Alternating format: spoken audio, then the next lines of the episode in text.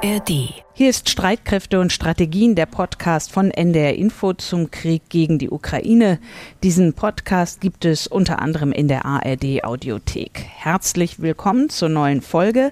Es ist Freitag, der 21. April und wir zeichnen den Podcast um 13.30 Uhr auf und zwar heute mit Kai Küstner in Berlin und Anna Engelke ebenfalls in Berlin im ARD Hauptstadtstudio. Sehr schön, dass wir mal wieder zusammen sind, Kai. Finde ich auch rund 530 Kilometer von dir und von mir hier in Berlin entfernt, auf dem US-Luftwaffenstützpunkt Rammstein in Rheinland-Pfalz, trifft sich die sogenannte Rammstein-Kontaktgruppe. Es ist ein Jubiläum für die Vertreterinnen und Vertreter von mehr als 50 Staaten, die die Ukraine mit Waffen und Material unterstützen. Ihr erstes Treffen in Rammstein war im April vor einem Jahr. Gastgeber ist wie immer der US-amerikanische Verteidigungsminister Lloyd Austin und er hat darauf verwiesen, dass die Rammstein-Kontaktgruppe bisher die Ukraine mit insgesamt mehr als 55 Milliarden US-Dollar militärisch unterstützt hat. Das sei eine Verzehnfachung seit dem ersten Treffen der Gruppe, so Austin. In total, the members of this contact group have provided more than $55 billion in security assistance for Ukraine. That's a tenfold increase since we first met. So viel von Verteidigungsminister Lloyd Austin aus den USA. Wir beschäftigen uns in dieser Folge zum einen mit äh, der NATO und der NATO-Kennerin Stefanie Babst, die 22 Jahre für das Militärbündnis in Brüssel gearbeitet hat. Und sie wünscht sich von der NATO mehr langfristige Planung und weniger Durchwursteln. Und außerdem hast du dich, Kai, damit befasst, wie Verteidigungsminister Pistorius sein Haus umbauen möchte. Und natürlich werfen wir wie immer einen Blick auf die Lage in der Ukraine und dieses Mal, glaube ich, auch auf die Lage in Russland und zwar mit dir, Kai. Ja, wir fangen ausnahmsweise mal nicht mit der Lage an der Front in der Ukraine an, sondern mit einer Explosion in der russischen Groß- und Grenzstadt Belgorod mitten auf einer Straßenkreuzung, wo jetzt ein tiefer Krater zu sehen ist. Ausgelöst wurde diese Explosion aber offenbar nicht durch einen ukrainischen Angriff, sondern versehentlich durch einen russischen Kampfjet, äh, wie das Verteidigungsministerium in Moskau bestätigte. Mehrere Personen wurden dabei verletzt. Belgorod ist ja eine der Städte, von der aus äh, sonst immer wieder Angriffe auch auf die Ukraine gestartet werden. Und ich würde gern noch einen Moment in Russland bleiben. Dort versuchen die Militärs ja insgesamt 400.000 Berufssoldaten für den Kampf gegen die Ukraine zu rekrutieren. Und diese Kampagne sucht Moskau jetzt mit einem Videospot zu befeuern. Du bist ein echter Mann, sei einer, lautet die Aufforderung der Werber, mit der die Männer dafür gewonnen werden sollen, ihren ja, als eher eintönig geschilderten Alltag gegen das Schlachtfeld einzutauschen. Ich fand es interessant, weil sich das ja eins zu eins eigentlich deckt mit dem von der russischen Regierung propagierten Männlichkeitsideal. Ansonsten, was die Lage in der Ukraine selbst angeht, wir machen ja kaum eine Sendung, Anna, in der wir nicht berichten, dass um das Örtchen Bachmut äh, weiter gekämpft wird. Russland hatte eigenen Angaben zufolge dort zuletzt schrittweise Geländegewinne erzielt. Ansonsten gilt, was einem eigentlich Fachleute von allen Seiten bestätigen, dass die russische Frühjahrsoffensive insgesamt weitgehend als gescheitert gilt. Entscheidende Durchbrüche haben die russischen Streitkräfte bislang jedenfalls nicht erringen können. Jetzt fragen sich alle, was macht eigentlich die Ukraine? Wann kommt deren Vorstoß? Noch ist der Boden matschig. Und ich erinnere mich auch noch sehr gut an das Interview mit dem Leiter des Lagezentrums Ukraine im Verteidigungsministerium mit General Christian Freuding, der mehr oder weniger ja uns damals gesagt hatte, erwarten Sie mal nicht, dass kurz nach Eintreffen der Leopard Kampfpanzer sofort die Offensive beginnt. Das könnte schon noch ein paar Wochen dauern. Da scheint sich jetzt so ein bisschen zu bestätigen. Es scheint auch Abtastversuche zu geben hier und da an der Front, mit denen die Ukraine testet, wo möglicherweise Schwachstellen auf russischer russischer Seite liegen, aber noch ist nicht klar, wo diese Offensive ansetzen wird. Und dann noch ein Wort zur Ukraine und der NATO. Der NATO-Generalsekretär Jens Stoltenberg war ja an diesem Donnerstag zu einem Überraschungsbesuch in Kiew, hatte da dem Land weitere Unterstützung für einen NATO-Beitritt versprochen ohne aber dass natürlich es einen genauen Zeitplan bislang gäbe. Und man muss realistischerweise auch anfügen, unter den gegebenen Umständen ist ja ein Beitritt zur NATO einigermaßen aussichtslos, weil sich natürlich sofort die Frage stellen würde, müsste das Bündnis dann nicht die Ukraine, wäre sie Mitglied, dabei unterstützen, Russland von ihrem Territorium zu verdrängen. Also das wird ein Dauerthema bleiben, denke ich. Und du, Anna, hast das ja auch mit Stefanie Babst äh, vertieft, dieses Thema. Dazu also später noch mehr. Vielen Dank dafür, Kai. Und du hast ja Stefanie Babst erwähnt. Sie ist eine Frau, die die NATO kennt wie kaum eine zweite in Deutschland. Dr. Stefanie Babst, sie hat 22 Jahre in leitender Position für die NATO gearbeitet und war in der Zeit die ranghöchste Deutsche im NATO-Generalsekretariat. Stefanie Babst hat in Kiel und an der Penn State University in den USA Politik, Slavistik und internationales Recht studiert hat dann ihren Doktor gemacht. Sie ist viel rumgekommen, war Gastdozentin in den USA, in der Russischen Föderation, der Ukraine und der Tschechischen Republik, bis sie dann schließlich 1998 ins NATO-Hauptquartier nach Brüssel gewechselt ist. Und Frau Babst, wir erreichen Sie in Ihrer Heimatstadt Kiel. Herzlich willkommen bei Streitkräfte und Strategien. Ja, herzlichen Dank für die Einladung, Frau Engelke. Ich freue mich sehr auf unser Gespräch. Ich mich auch. Ein Jahr bevor Sie die NATO verlassen haben, Frau Babs, da hat der französische Präsident Emmanuel Macron die NATO als Hirntod bezeichnet. Welches Wort fällt Ihnen heute für den aktuellen Zustand des Militärbündnisses ein? Ähm, hinterm Zaun, würde ich mal sagen. Äh, also die NATO hat ja nach dem Beginn des Angriffskrieges ähm, ihren Fokus auf die kollektive Verteidigungsfähigkeit gelegt und das ist auch richtig und gut. Sie hat den Zaun höher gezogen um sich herum, sie hat ihn verstärkt und ich gehe davon aus, dass das auch weiter der Fall sein wird. Sind Sie denn der Ansicht, dass die NATO in einem besseren Zustand ist, als äh, damals 2019 Emmanuel Macron von dem Hirntod gesprochen hat? In meinen Augen nicht wirklich. Ich kann verstehen, warum der NATO-Generalsekretär Herr Stoltenberg immer wieder auch betont, dass die innere Geschlossenheit der Verbündeten jetzt so groß und stark sei wie nie zuvor. Aber in der Realität gibt es natürlich nach wie vor Risse im transatlantischen Gebälk. Ich denke da vor allen Dingen an die Türkei, Ungarn und auch Frankreich. Es ist also nicht so, dass alle geschlossen hintereinander stehen. Und auch militärisch haben nach wie vor die Europäer im Bündnis große Schwierigkeiten, wir ja auch in Deutschland, die militärischen Fähigkeiten aufzubringen, die es denn auch braucht. Finnland ist jetzt ja das 31. Mitglied der NATO geworden, genau am 74. Geburtstag äh, des Bündnisses. Wann meinen Sie denn, dass die Türkei und Ungarn grünes Licht auch für Schweden geben? Beim NATO-Gipfel in Vilnius in Mitte Juli? Ich denke schon, der Druck auf die Türkei und Ungarn wächst natürlich. Damit meine ich den politisch-diplomatischen Druck hinter den Kulissen. Ich kann mir überhaupt nicht vorstellen, dass die Verbündeten nach Vilnius gehen wollen, um dort in letzter Minute und vor allen Dingen vor den Augen der Weltöffentlichkeit keinen Konsens darüber finden, nun auch Schweden mit aufzunehmen. Also ich bin da eigentlich ganz zuversichtlich. Und welche Erwartungen haben Sie darüber hinaus an den NATO-Gipfel? Wird sich jedes Mitgliedsland dazu verpflichten, mindestens zwei Prozent seiner Wirtschaftsleistung des Bruttoinlandsprodukts für Verteidigung auszugeben? Wird es dazu eine Entscheidung kommen? Also die Verhandlungen darüber laufen ja gegenwärtig und werden die nächsten Wochen und Monate auch weitergehen. Ich sehe, dass der Druck insbesondere von amerikanischer Seite wächst, Richtung Europäer über die zwei Prozent hinauszugehen, weil es ganz offensichtlich ist, dass wir uns da langfristig aufstellen müssen und die Europäer in den nächsten Jahren mehr auch militärische Verantwortung schultern müssen. Und äh, insofern denke ich mal, wird dieses sicherlich eine Aussage sein. Aber ich hoffe darüber hinaus, dass aus der NATO mehr kommen wird als nur diese obligatorische, ich sag mal, deklaratorische Rhetorik zugunsten der Ukraine. Ich bin der Meinung, dass die Alliierten da auch wirklich einen Schritt in Richtung Beitrittsperspektive für die Ukraine gehen müssten in Vilnius.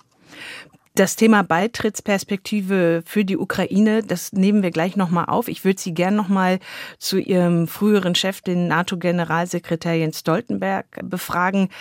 Sie kennen ihn ja aus Ihrer Zeit in Brüssel und eigentlich will er ja schon seit vergangenen Jahr diesen Job nicht mehr machen und hat aber dann wegen des russischen Kriegs gegen die Ukraine noch ein Jahr drangehängt. Was meinen Sie, hängt er noch ein weiteres Jahr dran? Was ich höre aus seiner unmittelbaren Umgebung, ist, dass er die Entscheidung bereits getroffen hat, nicht mehr anzutreten.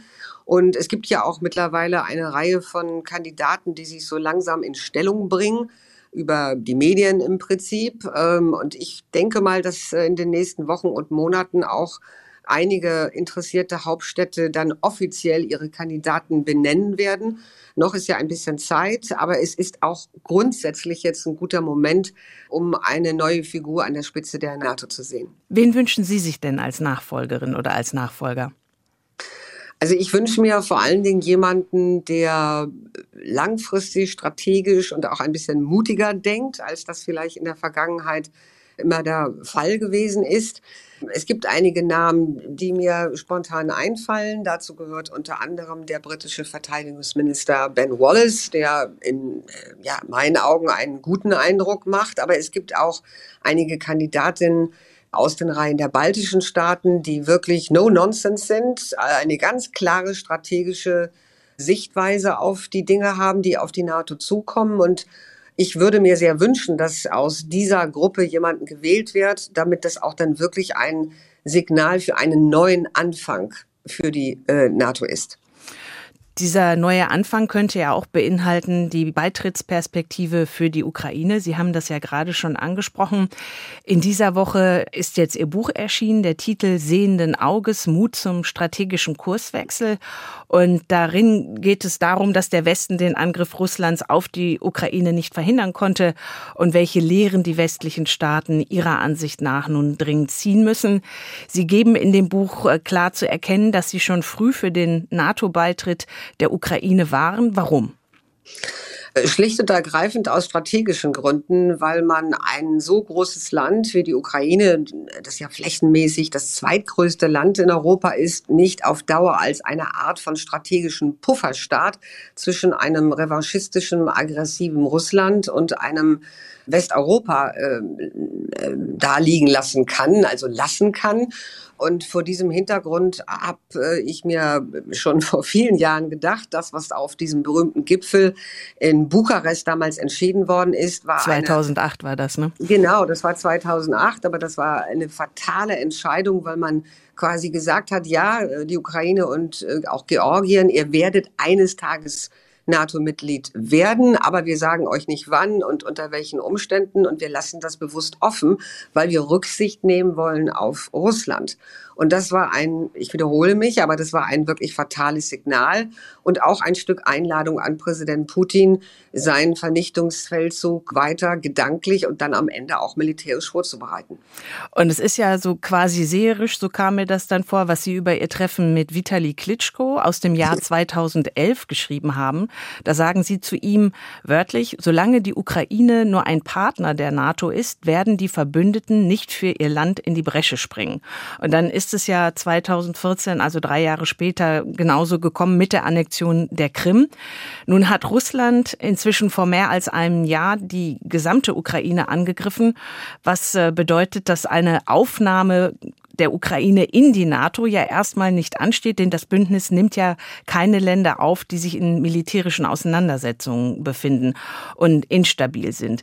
Sie haben gesagt, Sie sind klar für den NATO-Beitritt der Ukraine, aber halten Sie ihn auch für wahrscheinlich? Gegenwärtig muss ich diese Frage leider verneinen, weil mir natürlich die Position in den jeweiligen Hauptstädten bekannt ist, sowohl äh, in Berlin, in Paris, aber auch in Washington, in London äh, gibt es da große Vorbehalte, während es auf der anderen Seite ja eine Gruppe gibt von 19, 11 Bündnismitgliedern, die das Gegenteil möchten, also eine rasche Aufnahme der Ukraine in die NATO. Ich würde mal sagen, es sind wirklich sehr, sehr außergewöhnliche Zeiten, in denen wir uns hier befinden. Und diese sollten am Ende dann vielleicht auch ein paar außergewöhnliche Maßnahmen nach sich ziehen. Das heißt, wir müssen ganz einfach ein Stück weit von unseren alten Regeln zurückgehen und die strategische Landkarte, die Lage nüchtern betrachten. Und das bedeutet, dass wir uns langfristig auf ein konfrontatives Verhältnis mit Russland einstellen müssen. Und wenn wir nicht wollen, dass Präsident Putin die Ukraine weiterhin in einen Ground Zero verwandelt, also noch heftiger und stärker zerstört, als er das bis dato schon mit äh, militärischer Gewalt gemacht hat, dann müssen wir die Ukraine schlussendlich aktiv schützen und mitverteidigen. Und das bedeutet auch dann eine Aufnahme in die NATO. Der ukrainische Präsident Zelensky hat jetzt am vergangenen Wochenende gesagt, wirksame Sicherheitsgarantien für die Ukraine brauche es schon vor dem Beitritt seines Landes zum Bündnis. Wie könnten die aussehen und sehen Sie, dass die NATO dazu bereit ist?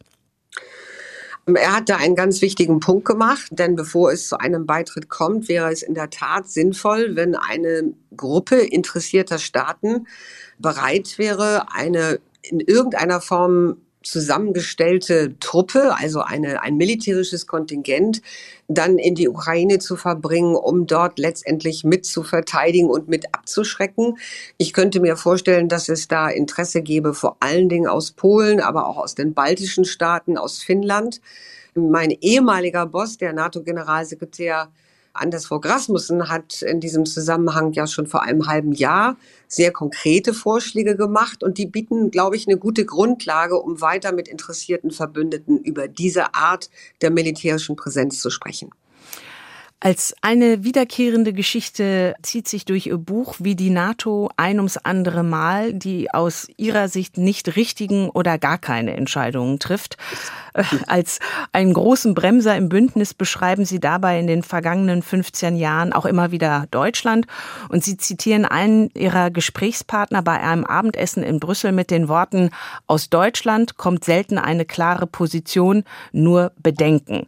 Und dann stellen sie in ihrem Buch fest, Deutschlands Ansehen im Bündnis hat mehr als nur ein paar Kratzer. Denken Sie, dass der Ruf Deutschlands heute immer noch so mies ist nach den Waffenlieferungen und nachdem, wie Berlin jetzt quasi aus der Sicht, glaube ich, der Kritiker in die Puschen gekommen ist? Also es gibt ja immer so zwei Ebenen. Es gibt die offizielle diplomatische Ebene der Verlautbarung und da werden Sie natürlich niemanden aus dem Kreis der Verbündeten hören, der nicht bereit ist, Deutschland zu loben und ähm, seine Beiträge positiv darzustellen. Das tut ja auch, äh, ob das nur Präsident Biden ist oder auch andere. Und dann gibt es die informelle Ebene darunter. Es gibt die Ebene des, ja, des äh, informellen Austausches. Und in diese Ebene bin ich ja ein bisschen eingestiegen in meinem Buch und habe sie versucht zu beschreiben. Ich habe in den letzten Wochen und Monaten da nicht viel Neues gehört. Eigentlich im Gegenteil sehr viel Frustration, insbesondere aus den baltischen Staaten, aus der Tschechischen Republik, aus Polen, eben weil die militärischen Lieferungen aus Deutschland so zögerlich waren und immer mit einem echten Riesenangang, also politisch verbunden waren. Und darüber hinaus sind natürlich auch solche Ereignisse wie beispielsweise die Auszeichnung der ehemaligen Bundeskanzlerin mit einem ganz besonderen Verdienstorden etwas, was auch wahrgenommen wird bei den Verbündeten. Und auch dort habe ich ganz eindeutiges, nun ja, Stirnrunzeln wahrgenommen verbunden mit der Frage, wie kann das sein, dass äh, deutsche führende Politiker derart ohne jede Art von Selbstkritik sind. Also Sie haben Frustration beschrieben, aber auch ein großes Misstrauen, wahrscheinlich vor allen Dingen vieler osteuropäischer Staaten gegenüber Deutschland. Ja, genau. Und dieses Misstrauen, ob beispielsweise Deutschland im Zweifelsfall, also sollte es zu einem äh, Angriff kommen, zu einem Artikel 5 äh, Szenarium kommen und eine baltische Republik oder ein anderes NATO-Mitglied würde angegriffen werden, dann stellen sich die Menschen in diesen Staaten natürlich die Frage, werden dann deutsche Soldaten tatsächlich zu unserer Hilfe kommen? Und wären sie schlussendlich bereit, auch ihr Leben zu riskieren, um beispielsweise dieses Land mit zu verteidigen. Und solche Fragen werden in den baltischen Republiken, in Slowenien und in Polen, in Finnland viel öfter und virulenter im gesellschaftlich-politischen Diskurs aufgenommen, als das in Deutschland der Fall ist. Weil man hier diesen Fragen wirklich aus dem Weg gehen möchte und am besten sollte man sie gar nicht stellen. Der Kanzler und auch wahrscheinlich seine Leute im Kanzleramt, die gucken, glaube ich, durchaus zufrieden auf die Umfragen und äh, die Umfragen dazu, wie er bislang mit den Waffenlieferungen an die Ukraine umgegangen ist, weil daraus der Eindruck entstehen kann, dass eine Mehrheit in Deutschland das richtig findet. Das Kritiker sagen zögerliche Vorgehen. Er würde sicherlich sagen, das sorgfältige Vorgehen, dass äh, er da durchaus im Sinne der Deutschen spricht. Hat der Kanzler da nicht einen Punkt, wenn man daran denkt, dass man ja auch seine Leute immer mitnehmen muss? Selbstverständlich. Also man muss immer Gefolgschaft schaffen und Mehrheiten nicht nur in seiner eigenen Partei, sondern natürlich auch in breiten Teilen der Gesellschaft. Das ist aber eine Herausforderung, der sich nicht nur Bundeskanzler Scholz stellen muss, sondern alle anderen Regierungschefs der äh, mittlerweile 31 NATO-Mitgliedstaaten. Aber was ich von diesen anderen eben noch nicht gehört habe, ist das, was ich von Herrn Scholz äh, wahrnehme. Also dieses ich habe alles richtig gemacht. Ne? Ähm, ich weiß gar nicht, was ihr wollt. Also an mir prallt sozusagen eure Kritik ab. Und das ist eine Haltung, die ich überhaupt nicht gutiere und die ich auch in den anderen Staaten so nicht feststelle. Es ist für jeden politischen Verantwortlichen eine schwierige Situation und nicht umsonst habe ich in meinem Buch von einem Churchill-Moment gesprochen, mhm. also von einem Moment, der wirklich kraftvolle, nach vorne gerichtete, klare strategische Ziele kommunizieren muss und nicht so suggeriert, als wäre dieser Krieg Russlands gegen die Ukraine ein, ein vorübergehender Sturm, eine, eine kleine Krise, die dann aber irgendwie vorübergeht und wir werden dann alle irgendwann wieder back to normal sein. Und das wird nicht der Fall sein. Sie sagen es, in Ihrem Buch geht es eben nicht nur um einen Blick zurück, wie der Westen Russlands Präsidenten Putin hat gewähren lassen. Es geht Ihnen eben auch um den Blick nach vorne, um den Mut zum strategischen Kurswechsel, wie es ja auch die Unterzeile Ihres Titels ist. Was muss denn jetzt Ihrer Ansicht nach passieren? Also wir brauchen in meinen Augen so eine Art von Neo-Containment-Strategie, also eine neue an, die, an das 21. Jahrhundert angelehnte Eindämmungsstrategie. Ich äh, verweise da auf den geistigen Vater dieser Eindämmungsstrategie, der in den 40er Jahren, dieser US-Diplomat Kennan, ja die Grundlagen dafür gelegt hat. Und ich bin der Meinung, dass wir uns wirklich als westliches demokratisches Camp aufstellen müssen, um eine langfristige Reduktion des Einflusses und auch der staatlichen Fähigkeiten und Möglichkeiten autoritärer und gewaltbereiter Staaten wie Russland in den Griff zu bekommen. Und Neo-Containment oder eine neue Form von Containment, von Eindämmung, äh, müsste denn damit beginnen, dass man sie auch als ein solches strategisches Ziel benennt. Wir haben ja gegenwärtig noch kein wirklich klares strategisches Ziel. Die meisten Politiker, auch hier in Deutschland, sagen, ja, wir sollen so lange bei der Ukraine bleiben und sie unterstützen, wie es denn notwendig ist. Aber mit Verlaub gesagt, das ist kein strategisches Ziel. Unsere Gegner, unsere strategischen Gegner, ob sie in China sind oder in Russland oder in anderen gewaltbereiten, aggressiven, autoritären Regimen, verfolgen sehr klare, langfristige Ziele. Das sieht man wirklich im Falle Russlands und natürlich auch Chinas ganz besonders. Und mein Plädoyer ist, dass wir uns dem anschließen müssten und selber eine langfristige Gegenstrategie entwickeln und keine Politik des Durchwurstelns verfolgen. Sie haben sich bei der NATO acht Jahre um strategische Vorausplanung gekümmert. Und ich glaube, das war jetzt nicht immer nur schön, wenn man das in Ihrem Buch richtig liest. Und Sie fordern halt eben diese langfristig angelegte gesamtheitliche Eindämmungsstrategie des Westens gegen Russland. Und zwar auch, weil die autoritären Regime wie zum Beispiel China und andere darauf schauen, wie der Westen jetzt mit dem völkerrechtswidrigen Angriff Moskaus auf die Ukraine umgeht. Wie sehr steht der Westen da unter Beobachtung? Also ich äh, verfolge die Aussagen, die aus China kommen, natürlich sehr genau. Ich bin selber auch seit fast zwei Jahren in einem äh, wenn man so will, informellen Gesprächsformat mit chinesischen Militärs und erfahrenen Diplomaten. Das ist auch eine interessante Quelle. Und was ich so aufnehme aus meinen Kontakten, aus meinem Netzwerk, ist äh, genau das, was ich auch versuche zu beschreiben, dass unser Verhalten, unser Diskurs, unsere Zögerlichkeit sehr genau analysiert wird und dann eben beispielsweise in Peking an das eigene Verhalten angepasst wird. Und wir sehen ja, dass beispielsweise, wenn die G7 sich jetzt vor wenigen Tagen getroffen hat und sie erlässt dort auch äh, eine gemeinsame, durchaus starke Position. Was machen die Chinesen? Sie schicken zeitgleich ihren Verteidigungsminister nach Moskau, um dort dann die gegenstrategische Message noch einmal zu betonen. Und das zeigt eben, wie begrenzt letztendlich auch solche Appelle sind. Die kann man natürlich immer wieder formulieren und ich sage auch nicht, dass sie, dass sie falsch sind, aber sie sind eben in der strategischen Wirkung sehr gering. Also müssten wir eigentlich ein Stück weit wieder zurückgehen und uns überlegen, wie wir eine solche Eindämmungsstrategie konzipieren.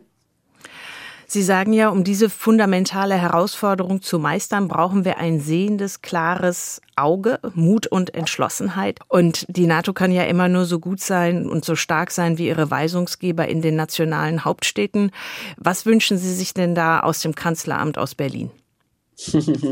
ein klares sehendes Auge und weniger Complacency. Also in, im, im, Englischen ist das so eine Art von, ja, wie sagt man, Selbstzufriedenheit. Ne? Man, man ist mit sich selbst offensichtlich zufrieden. Und mein Anspruch an die Regierung hier auch in Deutschland ist, dass wir sehr viel präziser unsere militärische Modernisierung vorantreiben müssen. Dieses Thema Verteidigung und Sicherheitspolitik darf nicht wieder in den Keller rutschen, zur Seite gedrängt werden, sondern es muss oben auf der politischen Agenda bleiben. Genauso würde ich mir konzeptionelle Ideen und konkrete Vorschläge wünschen, wie beispielsweise das künftige Verhältnis Deutschlands zu Polen oder den ostmitteleuropäischen Staaten aussehen könnte, was wir beispielsweise auch auf dem Balkan machen könnten. Also das sind Dinge, die über diese traditionelle Kommentierung von Tagespolitik und sehr viel eigenes Schulterklopfen weit hinausgehen. Wie sehen Sie da die Rolle des äh, vergleichsweise neuen Verteidigungsministers äh, Boris Pistorius, der ja auch ordentlich auf die Tube gedrückt hat, als es um die Anfrage der Polen ging, inwieweit sie die MiG-29 aus DDR-Beständen an die Ukraine geben dürfen?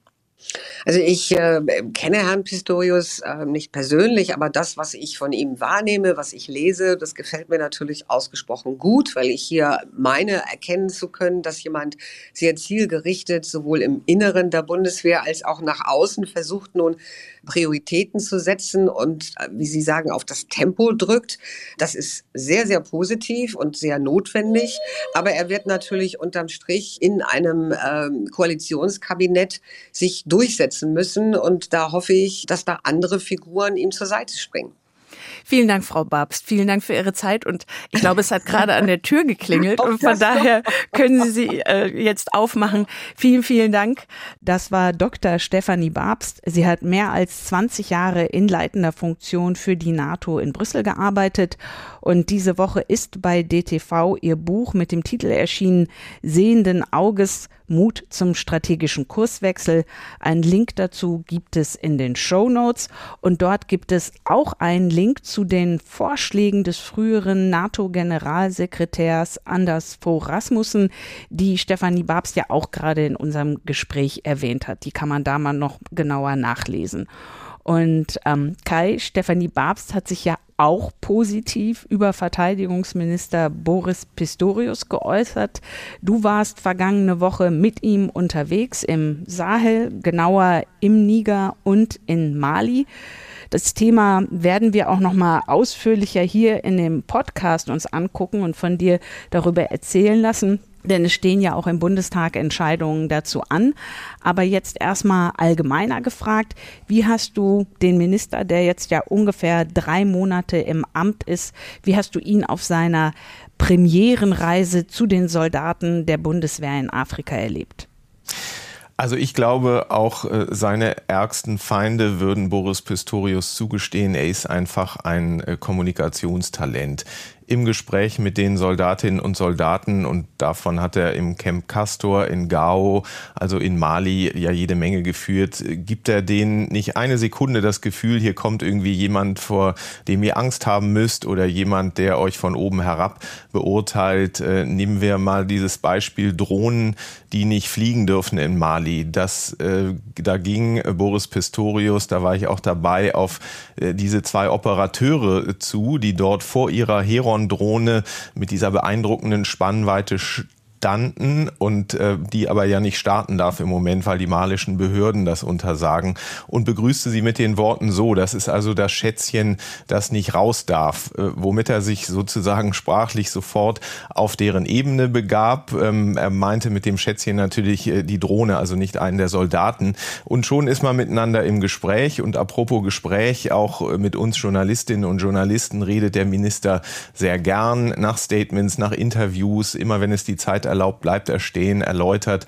uns noch auch bei abgeschaltetem Mikrofon Dinge ähm, oder sagt nochmal, wie Dinge äh, gemeint sind und wie auch nicht. Und dann noch ein Beispiel, dann platzt ja mitten hinein in diese Reise äh, die Entscheidung, ähm, dass Deutschland Polen die Lieferung von MiG-29 Kampfflugzeugen an die Ukraine erlauben würde. Das war innerhalb weniger Stunden eigentlich erledigt und abgeräumt, dieses Thema. Also bislang wird äh, Boris Pistorius diesem ersten Eindruck Eindruck, ein zupackender Minister zu sein, absolut gerecht. Was kommunikativ ausnahmsweise aber nicht so großartig gelaufen ist aus meiner Sicht war, hat aber jetzt auch keine höheren Wellen eigentlich geschlagen. Pistorius hatte ja im Interview mit der Süddeutschen Zeitung eigentlich sehr früh nach Amtsantritt mal erklärt, dass ohne fliegende Drohnen in Mali dieser Bundeswehreinsatz eigentlich gar keinen Sinn mehr machen würde und hatte auch nahegelegt, diesen Einsatz früher beenden zu können. Das ist im Grunde stillschweigend kassiert worden, auch auf dieser Reise. Also am Zeitplan wird Stand heute nicht mehr gerüttelt. Das heißt, bis Ende Mai 2024 ist die Bundeswehr aus Mali raus, aber eben auch nicht schneller. Ähm, der Abzug soll ja jetzt im Juni tatsächlich schrittweise beginnen. Ja, insgesamt also ein sehr kommunikativer Boris Pistorius und damit ja schon ein Gegenentwurf zu seiner Vorgängerin Christine Lamprecht. Und auch was so das Zupacken angeht, mit Blick auf den Umbau seines Ministeriums, so scheint es ja, da hat er ja nicht viel Zeit verstreichen lassen. Gestern hat er die Mitarbeitenden an den Standorten des Bundesverteidigungsministeriums in Bonn, die Harthöhe und in Berlin, dem Bendlerblock informiert. Sag doch nochmal, was die wichtigsten Neuerungen sind? Also ich denke, absolutes Herzstück dieses Umbaus ist ein neuer Planungs- und Führungsstab mit äh, General Christian Freuding an der Spitze, den wir hier vor kurzem auch im ausführlichen Interview hatten, auch wenn wir über die Umbaupläne damals noch nicht sprechen konnten. Dieser Stab wird also eingezogen, man muss vielleicht sogar sagen wieder eingezogen, denn den gab es eigentlich schon mal seit Ende der 60er Jahre, bis Verteidigungsminister Thomas de Maizière ihn 2012 abschaffte. Was der leisten soll, liegt so ein bisschen auf der Hand. Dieser Stab soll verhindern, dass jede Abteilung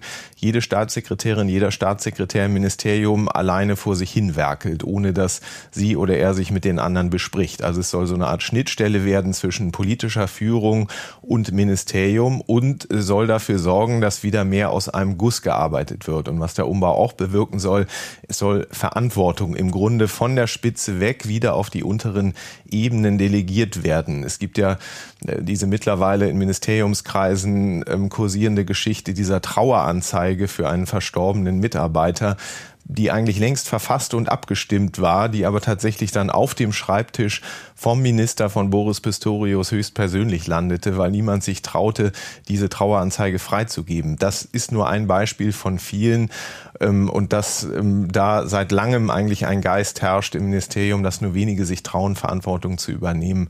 Das soll äh, tatsächlich sich jetzt ändern und ähm, soll mit dieser Umgestaltung des Ministeriums auch vollzogen werden.